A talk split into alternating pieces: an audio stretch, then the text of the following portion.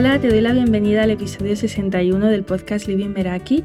Yo soy Esther y en este podcast para el diseño de una vida en tus propios términos, te invito a experimentar a través de propuestas prácticas para que te quedes con lo que te sirva y descartes lo que no.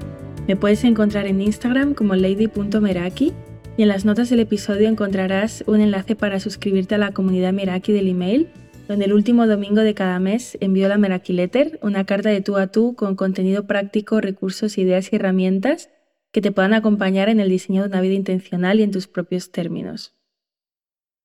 En el episodio de hoy hablamos de cuando nos sentimos perdidas, de cuando sentimos que nuestra vida no avanza según lo planeado, de cuando necesitamos ajustar la brújula de nuestra vida para sentir que avanzamos, de cuando sentimos que vivimos dando vueltas, dejando que las decisiones se vayan tomando solas, y también de cuando sentimos que vamos en el asiento del copiloto y no nos sentimos cerca de vivir una vida en nuestros términos. Porque la realidad es que esto ocurre y el detonante suele ser un área de la vida que tiene mucha importancia para mí y veo que de pronto ocurre algo que hace que se tambaleen los cimientos. Puede ser un trabajo que no me gusta y se convierte en el centro de mis inquietudes y mis preocupaciones, o una relación con mi entorno que no termina de funcionar, o la falta de energía para llevar a cabo lo que estoy proyectando en mi mente. Y este es un episodio muy práctico en el que el mayor peso lo va a tener la propuesta práctica, así que te recomiendo escucharlo con un cuaderno y boli cerca. Es posible que alguna vez hayas tenido la sensación de que tu vida no va acorde a lo planeado, ese momento en el que sientes que, que otras personas están siguiendo el curso de su vida y tú estás estancada. Yo a menudo me encuentro en, el acompañamiento Meraki con un patrón claro que nace de un debería, un debería estar aquí y no lo estoy. Mujeres que desde la adolescencia tenían como una ruta de vida en su cabeza marcada por el modelo cultural que tenemos, como por ejemplo, pues a los 18 años voy a la universidad, a los 25 tengo un trabajo estable, a los, a los 30 tengo pareja estable, a los 35 me compro una casa, más o menos. Y a medida que crecemos y vamos cumpliendo años, nos damos cuenta de que eso que nos han contado y hemos hecho nuestro, ese esquema de vida tan marcado, de pronto no se corresponde con nuestra realidad, con lo que estamos viviendo. Y aquí nos sentimos perdidas, nos entra la inquietud y, la prisa por, por remediarlo, eh, porque un cambio de rumbo nos está alterando los esquemas. A lo mejor has ido a la universidad, pero no tienes ese trabajo estable o te has dado cuenta de que mm, no quieres que ese trabajo esté relacionado con lo que has estudiado porque a día de hoy te gustan otras cosas, ¿no? Es como esa pregunta de, ¿se supone que tengo que volver a empezar? O a lo mejor acabas de terminar una relación con planes de futuro y tienes 35 años o tus ingresos no te permiten en este momento comprarte esa casa. O te has dado cuenta de que ese modelo no es el que quieres para ti porque tu vida en tus términos es otra cosa y no lo que te han contado.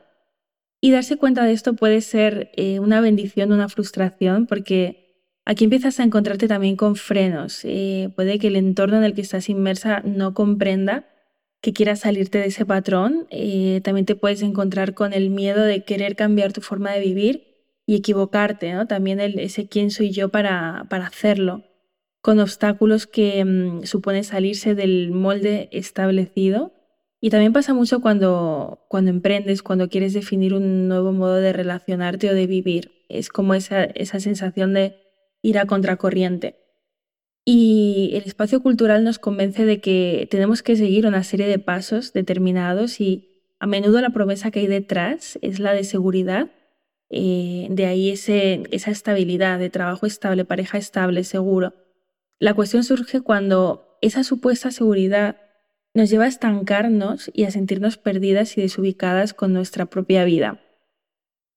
Y es cierto que las reglas están ahí, son reales, determinan la manera en que, en que nos desenvolvemos las personas, eh, pero que sean reales no significa que sean correctas ni adecuadas para todas las personas. Yo es algo que siempre me he preguntado, ¿no? ¿Cómo es posible que un mismo modelo nos sirva a todos dónde quedan aquí las diferencias particulares de cada uno, los gustos, lo que nos funciona, lo que no nos funciona, porque está visto que no a todos nos funciona lo mismo y de la misma manera y, para eso existe también la variedad. Así que la seguridad también es algo que podemos redefinir y asumir riesgos hoy no supone asumir los riesgos que existían en el pasado cuando estos modelos de vida fueron creados. Y hoy veo a muchas mujeres que por actuar sobre esa supuesta seguridad, eso les está apartando de una vida en sus términos. Así que si sientes que estás ahí, es el momento de cuestionarse, de hacerse preguntas. ¿Esto que quiero nace de mí? Eh, ¿Lo quiero porque me han dicho que tengo que quererlo? ¿En qué momento lo elegí? ¿Siento la presión de que ya debería estar en esta etapa de mi vida o yo quiero estar realmente ahí? ¿Cómo me voy a sentir cuando esté ahí? Aquí muchas veces también entra en juego la comparación. Y es que cuántas veces tenemos la sensación de que estas personas están avanzando y consiguen cosas y yo no. Y eso te puede llevar a pensar que lo que están haciendo otras personas de tu entorno es el camino que a ti te toca recorrer, que si logras sus logros vas a poder sentirte igual que ellos. Y eso no es verdad. Por eso a veces eh, nos enfocamos en metas que creemos nuestras y no lo son, y después sentimos ese vacío y esa sensación de esto es todo, a pesar de que parezca que sí que tenemos todo y que no nos podemos quejar. Y es que si conviertes los logros y avances externos en tu definición de éxito, también estás poniendo tu valor fuera, en un, logro externo, una cosa, una circunstancia, puede cambiar o puede no darse para ti. Y si tu definición de éxito está puesta fuera, ¿qué va a ocurrir si no la alcanzas? ¿Cómo va a afectar esto a tu forma de verte y de percibirte a ti misma? Por eso es arriesgado tomar prestadas esas definiciones ajenas de lo que es avanzar o de lo que es el éxito o de lo que es la libertad y necesitamos dedicar tiempo y energía a crear una definición propia que nos asegure que identificamos cuándo estamos allí y cómo nos sentimos. Y es que lo que funciona para ti es único, la definición de cómo es vivir en tus términos en cada una de, de las áreas de tu vida pues ahí está el trabajo, en, cuestionarse, en recalcular ese plan que tenías establecido y actualizarlo, en conocerte para saber quién eres cuando no estás bajo el filtro de tus creencias y, y de los condicionamientos externos. Y aquí para mí hay como tres preguntas clave que son quién soy, qué quiero y cómo quiero vivir. Y es que no podemos aceptar a ciegas el vivir nuestra vida según unas reglas que ya están preestablecidas y cuestionarnos nos lleva a elegir también con cuál nos quedamos y cuáles descartamos. De ahí también eh, esta frase ¿no? que siempre aparece en este podcast de experimenta, quédate con lo que te sirva y, y descarta lo que no. Y a lo mejor te das cuenta de que ese camino estándar también es el tuyo o hay una parte que se corresponde con lo que tú quieres y está bien. No se trata de ir a contracorriente porque sí, sino de cuestionarte para poder elegir. Y si después de hacerlo te das cuenta de que quieres tomar un camino diferente al de las personas de tu entorno, pues también está bien, porque de lo contrario estás, estás yendo en contra de ti misma. Y una pregunta que puede acompañarte a, poner en perspectiva todo esto es, ¿dónde sientes que te estás quedando atrás? ¿Y por qué sientes que necesitas haber logrado esto ya? ¿Es, es cierto que tiene que ser así? Voy a poner dos ejemplos de cómo podemos cuestionarnos. Aquí el, trabajo es identificar qué quieres cuestionarte tú y hacerte estas preguntas y, escribir y trabajar sobre ello. Yo esos ejemplos los he extraído de mujeres a las que acompaño y, por ejemplo, cogiendo el término de libertad, responderíamos estas preguntas. ¿Qué significa libertad para mí? Pues aquí las respuestas eh, pueden ser desde elegir cómo invierto mi tiempo, elegir a dónde voy, a dónde no, no hacer por compromiso, pasear a las 12 de la mañana por un parque, viajar fuera de temporada alta y, no recibir órdenes. ¿Cómo voy a saber que estoy viviendo mi definición? Esto tiene que ver con cómo te vas a sentir, ¿no? Y aquí, pues, en la respuesta ha escrito en paz, feliz y motivada. ¿Qué me acerca a mi definición? Poner límites para estar donde quiero estar en cada momento, conmigo y con los demás crear un plan para encontrar un trabajo flexible o emprender. ¿Qué me aleja de mi definición? Decir que sí a todo lo que me proponen por miedo a la crítica, quedarme atrapada en mi trabajo actual que no me gusta y destinar todo mi tiempo libre al ocio. Estas son las respuestas que, que nos han dado de libertad con, con, estas cuatro preguntas para saber el significado, y cómo sé que estoy ahí y cómo me siento, qué me acerca y qué me aleja de mi definición. El siguiente es el autocuidado. Eh, ¿Qué significa autocuidado para mí? Actuar a favor de mi bienestar físico, mental y emocional. ¿Cómo voy a saber que estoy viviendo mi definición? Pues mis elecciones están alineadas con mi yo futuro, me siento tranquila y en paz. ¿Qué me acerca a mi definición de autocuidado? Pensar en mi yo futuro a la hora de decidir apostar por un, acto de autocuidado o por un hábito, disponer de un espacio de crecimiento para mí en el que poder trabajarme, encontrar un tipo de ejercicio que me guste y que me hace bien, y decir que no y poner límites cuando necesite hacerlo ¿Y qué me aleja de mi definición? Pues autosabotearme a través de alimentos, conductas, relaciones que no me hacen bien, traspasar mis límites como no dormir y, trabajar más horas, comer alimentos ultraprocesados y no reservar espacios para mí en la semana. Aquí hemos respondido a, estas preguntas con, los valores de, libertad y autocuidado y, y puedes hacer este ejercicio redefiniendo el trabajo, la pareja, la libertad, el éxito y, responder en base a lo que nace de ti. ¿no? estás actuando ahora mismo bajo un modelo que sientes que está desactualizado para ti, ¿qué es lo que no es coherente? Y es que no nos movemos solo en piloto automático en lo que hacemos cada día, sino también en, cómo pensamos y en las decisiones que derivan de ahí y a través de las cuales estamos creando nuestra vida y eligiendo nuestra manera de vivir. Entonces, tener estas definiciones claras que vamos a revisar con el tiempo y actualizar nos ayuda a tomar decisiones bajo nuestros propios términos y no sobre lo que nos han contado que debe ser, ¿no? Por ejemplo, estás bebiendo agua con limón cada mañana porque has oído que eso es bueno para ti. Y si eso no es lo que te sienta bien, ¿qué, te quieres dar realmente en ese momento? Ahí es donde necesitamos entrar a cuestionarnos y a redefinir. Y la propuesta práctica del episodio de hoy es, es, más larga que en otros episodios y te voy a compartir un ejercicio muy concreto que voy a ir leyendo, por eso te he recomendado al inicio que tuvieras un cuaderno o, bueno, digitalmente si lo quieres hacer eh, a ordenador. Y, y, te recomiendo parar el audio cuando lo necesites, reanudarlo cuando hayas escrito, puedes tomártelo como, como un ejercicio dinámico y hacerlo en tiempo real conmigo. Y se trata de, crear un día en tus términos, y redactarlo tomando como guía unas preguntas que te voy a hacer si te ayudan y por supuesto incorporando lo que quieras, aunque no estén las preguntas, siéntete libre y hazlo en tus términos también. ¿A qué hora me levanto por la mañana?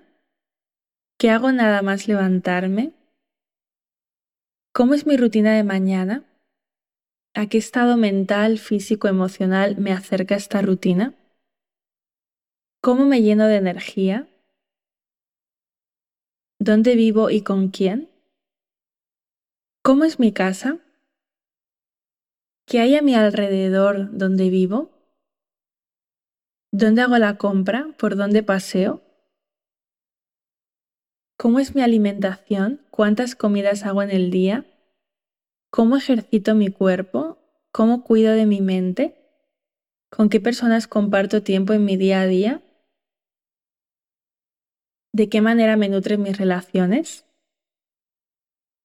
a qué me dedico, en qué consiste mi trabajo, qué aporto a otros, qué habilidades y cualidades están presentes en mi día, cómo gano dinero, cuánto dinero gano para sostener mi estilo de vida ¿Cómo me siento en el día a día? ¿Qué emociones predominan? ¿Qué tipo de experiencias vivo? ¿Qué límites pongo conmigo y con los demás? ¿Cómo es mi relación con la tecnología? ¿Cómo hablo? ¿Cómo me muevo? ¿Cómo me expreso? ¿Cómo me trato a mí misma? ¿De qué maneras cuido de mí? ¿Qué hago antes de acostarme? ¿Por qué estoy agradecida? ¿A qué hora me voy a dormir? Una vez tengas respuestas para esas preguntas, escriba al lado de cada respuesta en qué medida esto está presente del 1 al 10 en tu vida, cada una de las cosas que has escrito. Por ejemplo, ¿cómo es mi casa? Pues si has respondido que tiene plantas, espacios diáfanos, está ordenada, entra luz, en caso de que no sea algo que esté integrado en tu vida, ¿cómo puedes hacerlo posible? ¿no? Y aterrizar aquí los ejemplos concretos. Siguiendo el ejemplo, si me doy cuenta de que no tengo ninguna planta, poner plantas me acercaría a cómo es mi casa en mis términos. O me doy cuenta de que por la mañana me sienta bien que me dé la luz del sol, pues a lo mejor puedo crear ese espacio bajándome una parada de, de bus o de metro antes, yendo al trabajo, ir por un tramo diferente, dar un paseo antes de ponerme a trabajar en casa, identificar opciones en función del estilo de vida que tengas. Y se trata de pequeñas acciones con las que nos vamos a dar cuenta de que hay partes en nuestra vida, en nuestros términos, que podemos empezar a vivir hoy, que no necesitamos recolocar todas las piezas y sentir que eh, nos estamos moviendo en el todo o nada, sino diseñar nuestro propio sistema de avances y ajustar nuestra brújula. Y eso te va a ayudar a empezar a encontrarte, a tomar microdecisiones con las que ajustar tu vida. Y el siguiente paso es revisar el grado de conexión con, con tus valores preguntándote en qué medida tu manera de pasar un día en tus términos te acerca a tu definición de libertad, de, aquellos valores que hayas definido, y ver qué puedes incorporar en tu día a día. Siguiendo con el ejemplo, si me doy cuenta de que digo que sí a todos los planes que me proponen por miedo a la crítica, pues ya aquí tengo un punto de actuación diferente y una dirección para trabajar en eso. Y igual que cogiendo el valor del autocuidado, en qué medida tu manera de pasar un día en tus términos te acerca a tu definición de, autocuidado. Pues si me doy cuenta de que estoy respondiendo WhatsApps de trabajo a deshoras y invirtiendo más tiempo en el trabajo del que me hace bien, me siento alejada de esto, pues ya también tenemos una dirección en la que nos podemos enfocar. Así que aquí puedes chequear cómo te sientes de alineada con tus valores principales en la práctica para que realmente te sirvan y te sirvan estando ya redefinidos, porque ¿de qué me sirve comprar una idea de libertad como puede ser tomar mojitos en la playa mientras gano dinero de forma pasiva o autocuidado como ir a un spa cada semana si eso no es lo que tiene sentido para mí? Y esta es la propuesta práctica que, te propongo hoy. Si eres parte del acompañamiento Meraki, puedes tener mi feedback de, de esta propuesta, también de la de otros episodios y ver dudas, bloqueos juntas, porque cada episodio puede resonar contigo en un momento dado o no, así que puedes trabajar aquello en lo que te sientas alineada ahora y, tener mi feedback. Y si quieres saber si el acompañamiento Meraki es para ti en base a tu situación actual, puedes reservar una sesión de descubrimiento conmigo, es gratuita y te dejo el link en las notas del episodio. Así que si te encuentras perdida, eh, yo te animo a empezar por ahí, por trabajar en, crear una vida que cada día te guste un poquito más, por acercarte a tu definición de vida en tus términos a través de, esos pequeños gestos y darte cuenta de qué es lo estructural que necesitas cambiar para hacerlo paso a paso, eh, con pequeñas acciones y ajustes en el día a día. Así que espero que esta propuesta práctica te guíe, te dé claridad y una dirección y recuerda que no tienes que hacerlo todo sola.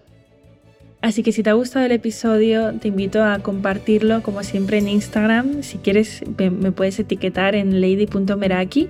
Compartirlo también con aquellas personas a las que este contenido les pueda servir y valorarlo en la plataforma donde estés escuchando, que, que bueno, estas pequeñas acciones son de gran ayuda. Y nos escuchamos en el próximo episodio. Hasta pronto.